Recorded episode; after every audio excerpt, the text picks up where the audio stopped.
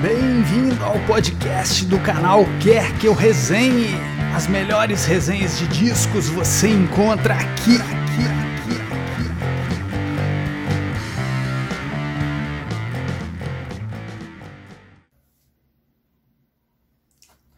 Alô, galera setentista. Aqui é o Daniel, canal Quer Que Eu Resenhe. Canal e podcast, né? Hoje, dando sequência aqui à série Top Top, vou entrar aqui na década de 70, grande década para a música, começando, né, evidentemente, em ordem cronológica, pelo glorioso ano de 1970, falar de, dos meus cinco álbuns preferidos deste ano. É, todos os cinco álbuns aqui completaram 50 anos, né, ano passado.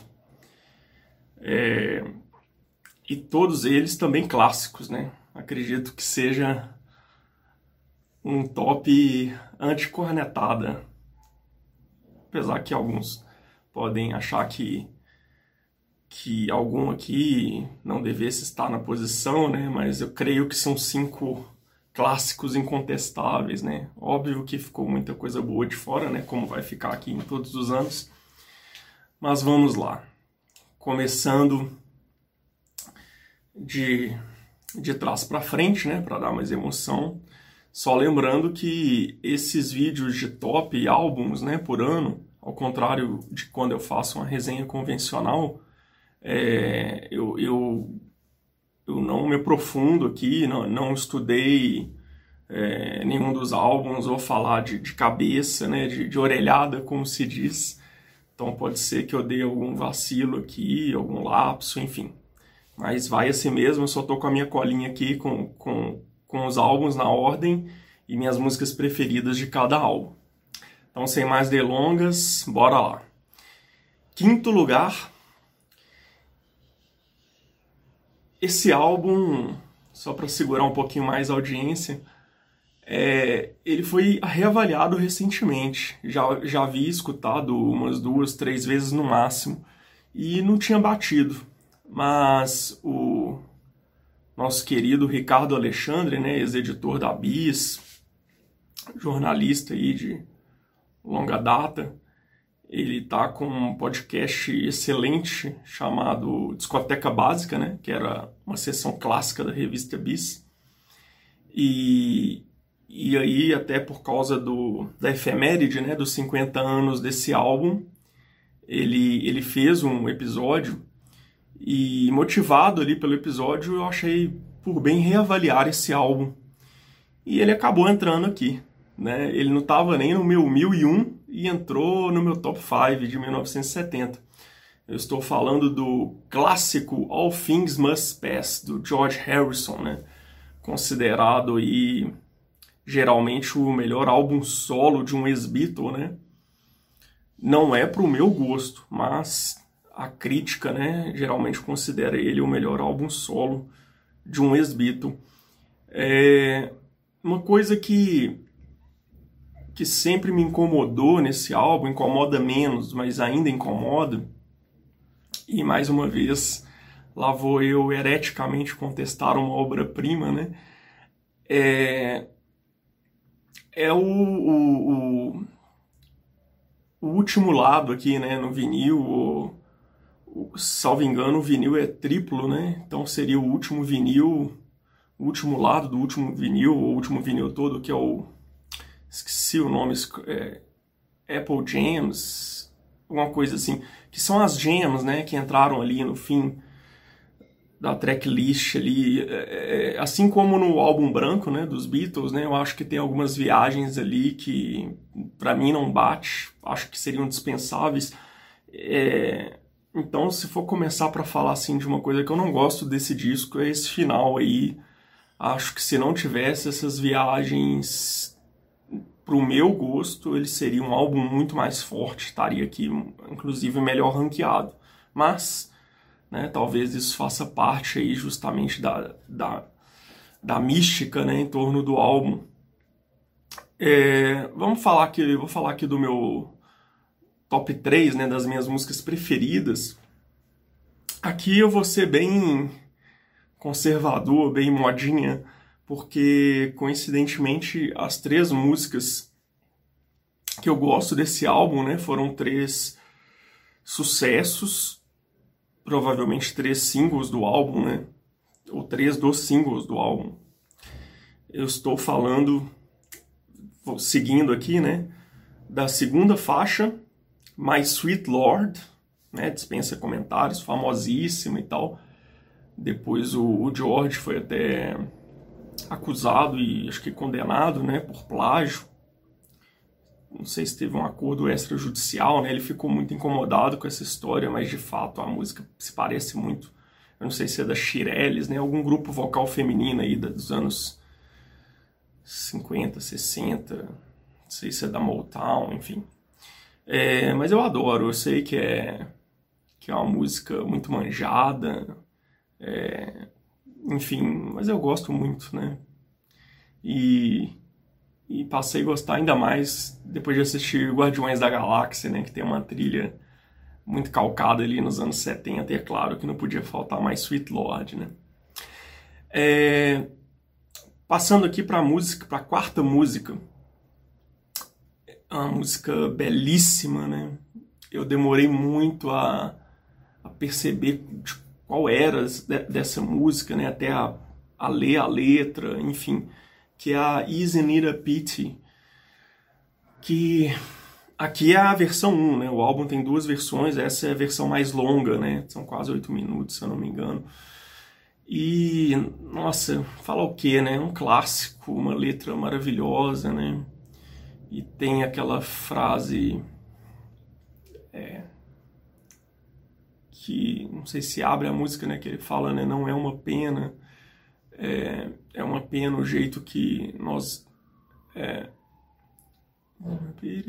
como nós magoamos um ao outro, né, quebramos o coração do outro, enfim, quem nunca, né? Não é uma pena. E para fechar meu top 3, indo aqui para o lado B no vinil, né? É a quinta faixa do álbum, a primeira do lado B, foi um sucesso também, né? What is Life, que por enquanto é a minha preferida, assim. Também muito pop, né? Muito radiofônica, né? Com riff sensacional. Aliás, que, que guitarrista era o George, né? Infelizmente, né? Muito por culpa do Paul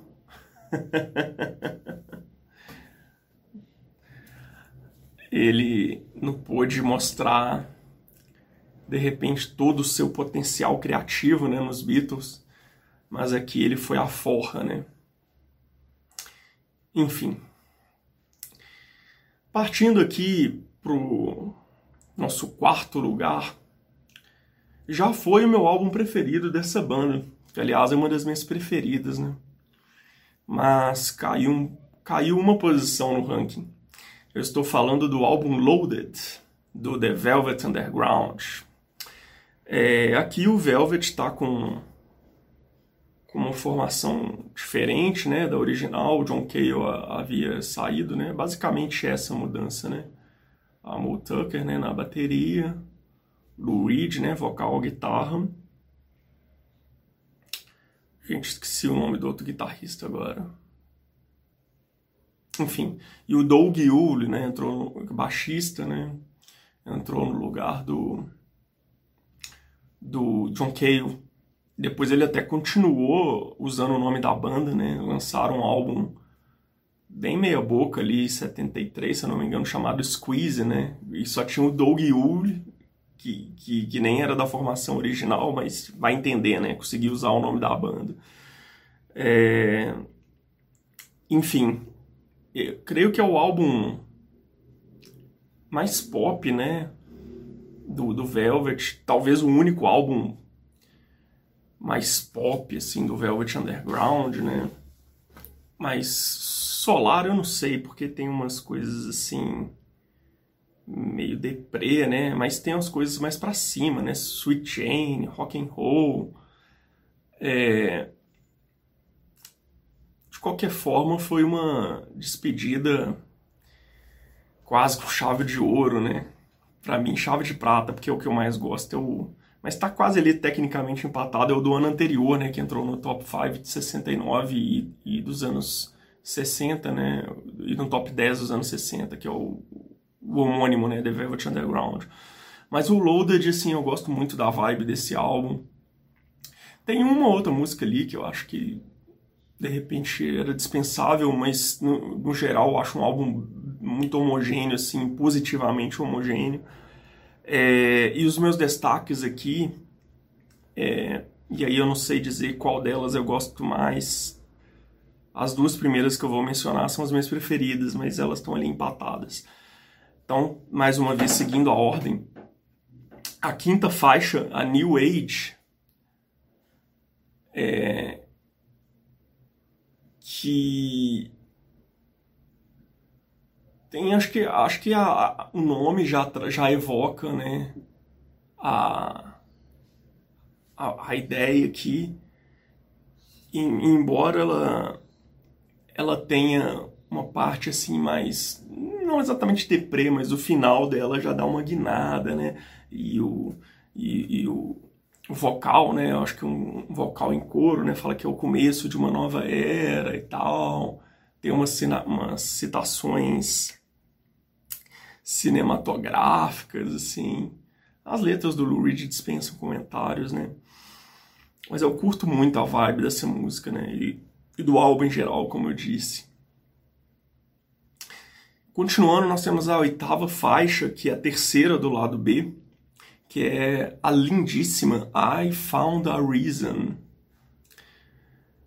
Acho que a Cat Power gravou ela, né, entre outros mas aqui para mim é a versão definitiva, né? Ela tem um pá pá pá lindo ali, né? Pá pá pá pá pá. É muito bonito, assim. É, é, aquela, aquela velha história. A música fica tocando na minha cabeça e eu acabo não falando sobre a música, né? Mas eu, eu gosto demais, assim. Só um instante telefone tocou. Voltei. É à toa que o canal aqui correu um sério risco de se chamar Baixa Fidelidade. Mas vamos embora. Deixa o pau cair a folha, como diz o outro, né? É... Ou, como diria um antigo professor, bora lá, bater roupa não. Um abraço aí pro professor Clarindo, de Montes Claros, ou Teófilo Otoni, não lembro. Nem sei se ainda está encarnado, mas enfim, fica aí. É, então eu estava dizendo, eu estava falando sobre I, sobre I Found a Reason, é, né, a oitava faixa, terceira do lado B, que eu acho uma música muito bonita, né? É uma música romântica. E para fechar aqui meu top 3 aqui do Loaded, eu vou destacar a última faixa, a décima faixa, a última faixa do álbum Oh Sweet Nothing. Uma música épica, né? Assim, é uma música grandiosa, literalmente, né? Não lembro aqui a duração dela, mas é uma música grande. E tem ali um, um quê de, de deprê, né? Uma guitarra muito bonita. E no final, a, a, aquela me faltou aqui a palavra para variar, mas é uma explosão, né? Tem um grande finale ali, um, um, vai um crescendo ali, né? A bateria, os instrumentos, né? Vai aumentando ali o volume e dá um respiro, né? No final, é a faixa lindíssima também e que eu passei é, a gostar ainda mais por causa do clássico filme, né, para quem gosta de música, então uh, o Alta Fidelidade, né, o livro excelente, o filme idem, né, e a série também é bacana. Assisti recentemente, né, mas a, a, a música tá na trilha do filme, né, aliás, uma trilha excelente, como não poderia deixar de ser, né. Então seria esse aí meu top 3 aí do Loaded. Caminhando agora para o pódio, né? nossa medalha de bronze. Claro, não podia faltar esse álbum, né? Led Zeppelin 3. É... Para mim, da, da trilogia inicial do LED, para mim é o, é o melhor. Tem esse lado B mais acústico, né? Que, que tem pelo menos duas baladas antológicas, né? Que eu vou citar aqui. E o, aliás, ganhou também, né, a, um episódio aí do do Discoteca Básica, né, do Ricardo Alexandre, vale a pena conferir, muito bom. E já abre com uma porrada Immigrant Song, né? Uma música sensacional também, dos maiores clássicos aí do LED, né? We came for the ice. Eu não, não vou conseguir fazer aquele agudo do Robert Plant. Enfim. E já que eu comentei de filmes, né, ficou para mim também ficou muito associada ao Escola de Rock, né? Tem a cena lá que o Jack Black tá no furgão dele, né? Ele faz aquele professor lá. É, aquele fanfarrão, né? E ele coloca a música lá e faz caras e bocas, né? Parece até que foi o primeiro filme que o LED. Não, acho que é o segundo, né? Eu ia falar que foi o primeiro que o LED liberou música, né? Mas o Quase Famosos, ele, né? Tem a música aqui que eu vou comentar daqui a pouco. Mas o. No, eu tenho o DVD e no, nos extras lá tem até um, o Jack Black fazendo um apelo pro, pro pessoal da banda liberar a música, né? É muito engraçado, mas Immigrant Song é um clássico, né? Salvo engano, com direito à citação de Tolkien, né? Não sei se eu estou confundindo, enfim, no LED 4 tem, com certeza, né?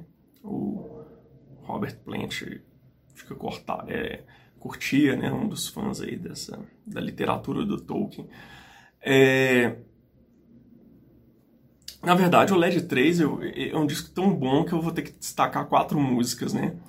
É, Continuando aqui, eu vou destacar a terceira faixa, Celebration Day, que além da, das guitarras, né, da guitarra do Jimmy Page que dispensa comentários, é, nessa faixa, talvez o que eu mais goste e eu acho que é o cara mais subestimado da banda, com certeza, assim, é o, é o baixo do John Paul Jones, assim, tem uma linha de baixo que eu adoro, assim, bem, para mim, bem marcante. Led Zeppelin todo mundo ali mandava muito bem, né? né à toa que geralmente cada um no seu instrumento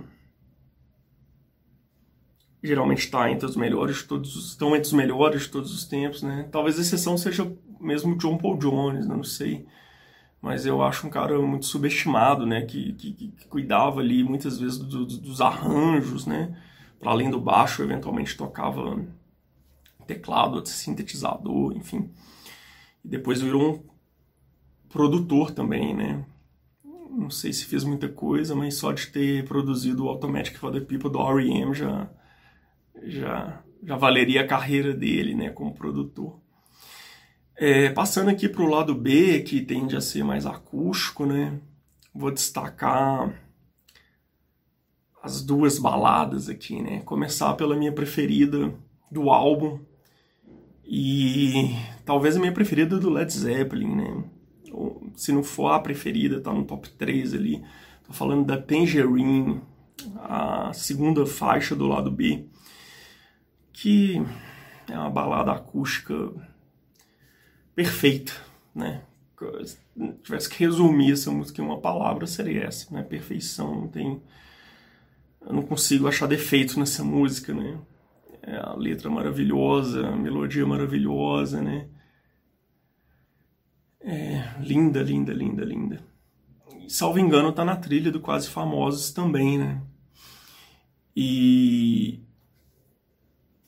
a, a, faixa seguinte com certeza está, porque eu tinha a trilha e tinha ela, né? Que é a That's the Way, a oitava faixa, né? A terceira do lado B, que também é lindíssima, né? Durante muito tempo, ou algum tempo, eu gostava até mais da That's the Way e depois eu passei a ter essa dúvida entre as duas. Para mim tá um parte quase técnico ali, mas hoje eu diria que eu gosto mais da Tangerine, mas ambas são baladas acústicas praticamente perfeitas, né? No caso da Tangerine, para mim é perfeita. That's the Way, eu nem saberia dizer por que, que eu não acho perfeita, porque é maravilhosa também. E sempre me marcou muito ali o inicinho dela, né? I don't know how I'm gonna tell you, né? Eu não sei como é que eu vou te contar, assim. Eu sempre achei muito lindo esse, esse início da música, né? Início, fim e o meio. Bom, o tempo tá passando, vamos lá, senão não dá tempo. Medalha de prata o álbum que moldou o heavy metal, que inventou eu não sei, mas que moldou muito provavelmente Black Sabbath, né? O álbum homônimo aí da banda de Birmingham. É claro que você vai encontrar elementos ali de repente de metal anteriores, até o Rafa, eu havia pontuado na quando eu fiz o meu top dos anos 60 e o Rafa, Rafael Senra, que é o nosso especialista aqui em prog, é, corroborou o que eu disse, né? Embora ele seja um expert, de que você pode encontrar elementos de heavy metal até no King Crimson, né? Na, na faixa, na primeira faixa do In the Court of the Crimson King, né?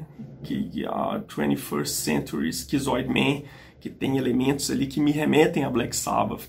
Talvez tenha sido uma influência. Mas de qualquer forma, esse álbum é considerado aí o, o talvez o marco zero, né, em termos de álbum, de, de uma obra fechada, né, de metal. E já abre ali com a música sinistra, né, a homônima, né, Black Sabbath, né, aquele barulho de chuva, de tal, já tem todos os elementos ali, né. É uma das faixas que eu queria destacar. Na sequência, nós temos aquela que foi durante muito tempo minha música preferida do Black Sabbath, não saberia dizer se hoje é, mas tá no top 5, no top 3, que é The Wizard. Sempre, a The Wizard foi uma música que eu gostei de primeira. O Black Sabbath foi uma banda que eu fui aprendendo a gostar. É, eu nunca desgostei, mas eu fui passando a gostar mais. E a The Wizard eu nunca tive problema com ela, sempre gostei. Eu acho que é uma música acessível até para quem não é exatamente fã de metal. Eu acho que é muito para o da gaita, né? Tem uma gaita sensacional. Para mim, se eu fosse fazer um top 5 de músicas com gaita, ela muito provavelmente estaria lá, né? E, claro, guitarras, tudo, né? O Black Sabbath, eu, eu adoro é, a guitarra, o Tom Iommi provavelmente o maior riff maker da história, né? O baixo, o baixo do Giz Butler é brincadeira, né? A bateria do Bill Ward, sabe? Não, é uma banda que também talvez o cara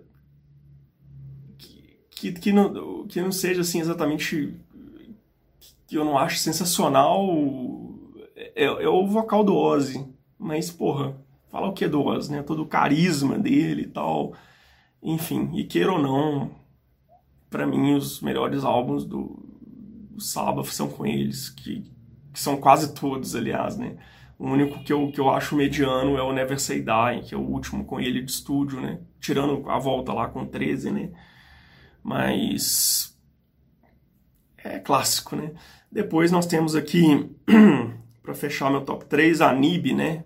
NIB, Natural Nativity in Black, alguma coisa assim, né? Uma abreviação, que tem um baixo, pelo amor de Deus, né? Gizzy Butler, que aliás era o letrista, né? Salvo engano, da banda. É uma música fantástica. Aliás, esses dias eu estava escutando o segundo álbum da Rita Lee, que na prática é um álbum dos Mutantes, né? Que é o Hoje é o primeiro dia do resto da sua vida. Acho que é isso. Tinha uma música lá com um nome complicado que eu acho que deu uma surrupiada aí no, na NIB. Bom, para fechar aqui nossa medalha de ouro, já estou entregando aqui, né? Let It Be, dos Beatles. É, só corrigindo mais uma vez a informação que eu dei, o meu álbum preferido dos Beatles é o Let It Be. Último álbum lançado, né, não foi o último gravado, o último gravado foi o Abbey Road, mas foi o último lançado. Engraçado que alguns costumam detonar esse álbum, eu acho ele sensacional. E eu acho um álbum muito homogêneo, assim. É, para mim não tem faixa ruim aqui. E eu, e eu também não consigo destacar só três músicas. E as quatro, para mim, estão no mesmo nível, né? Que são Two of Us, que é uma linda parceria ali, né? Essa eu acho que foi uma parceria mesmo, né? Apesar que as músicas eram acreditadas, geralmente a Lennon e McCartney, mas geralmente, principalmente a partir de determinado momento na banda, cada um escrevia isoladamente, depois incluía o outro. Mas eu acho linda, linda. Across the Universe, né? Essa aqui acho que é do Lennon. E tem até uma curiosidade, uma brasileira que, que participou de uma de um take da música num coro, né, mas acabou não entrando no álbum. Ela depois foi casada com o foi com o Zé Rodrigues, acho que ela casou com o Zé Rodrigues, uma história assim, tem, eu vou colocar um link aqui dessa matéria, muito interessante. Passando para o lado B, a primeira do lado B, gosto muito do Paul, né? I've Got a Feeling. O Paul e o, e o, e o John cantam, né? Mas acho que a, a, música foi composta pelo Paul. Só a título de curiosidade, e para não perder a oportunidade de citar minha banda preferida, né? O primeiro single do Pearl Jam, que foi a Live, o lado B era I've Got a Feeling, uma versão assim, nada, é uma cover, né? Não é nem uma versão. E, e eu talvez eu tenha conhecido primeiro com Pearl Jam, né? Mas claro que aqui é a versão definitiva, né? Pô, mandando muito bem. E a terceira música do lado B, a décima faixa, claro, The Long and Winding Road, que eu acho que fica melhor na versão Naked, né? Vocês devem saber, mas não custa lembrar, o It Be foi produzido pelo lendário e polêmico Phil Spector, né? E, e a, a contra vontade do Paul, né? Aparentemente ele ficou puto ali com aquele, pô, aquele tanto de orquestração que o Phil Spector colocou cordas, etc. E depois, em 2003, salvo engano, ele lançou a versão do que seria o It Be pra ele, né? O It Be Naked, né? E eu acho que aqui a The Long and Winding Road ela fica ainda mais bonita, né? Nessa versão Naked. Enfim, nosso tempo está terminando e o Top 5 também. Espero que vocês tenham gostado. Sugestões, críticas, comentários, deixem aí e coloquem aí seu, seu top 5 de 1970. Vou gostar de saber e de repente incluir aqui alguma obra citada em tops futuros ou em reavaliações. Grande abraço, se cuidem. Até mais. Nossas resenhas também estão disponíveis em vídeo no canal Quer Que Eu Resenhe no YouTube.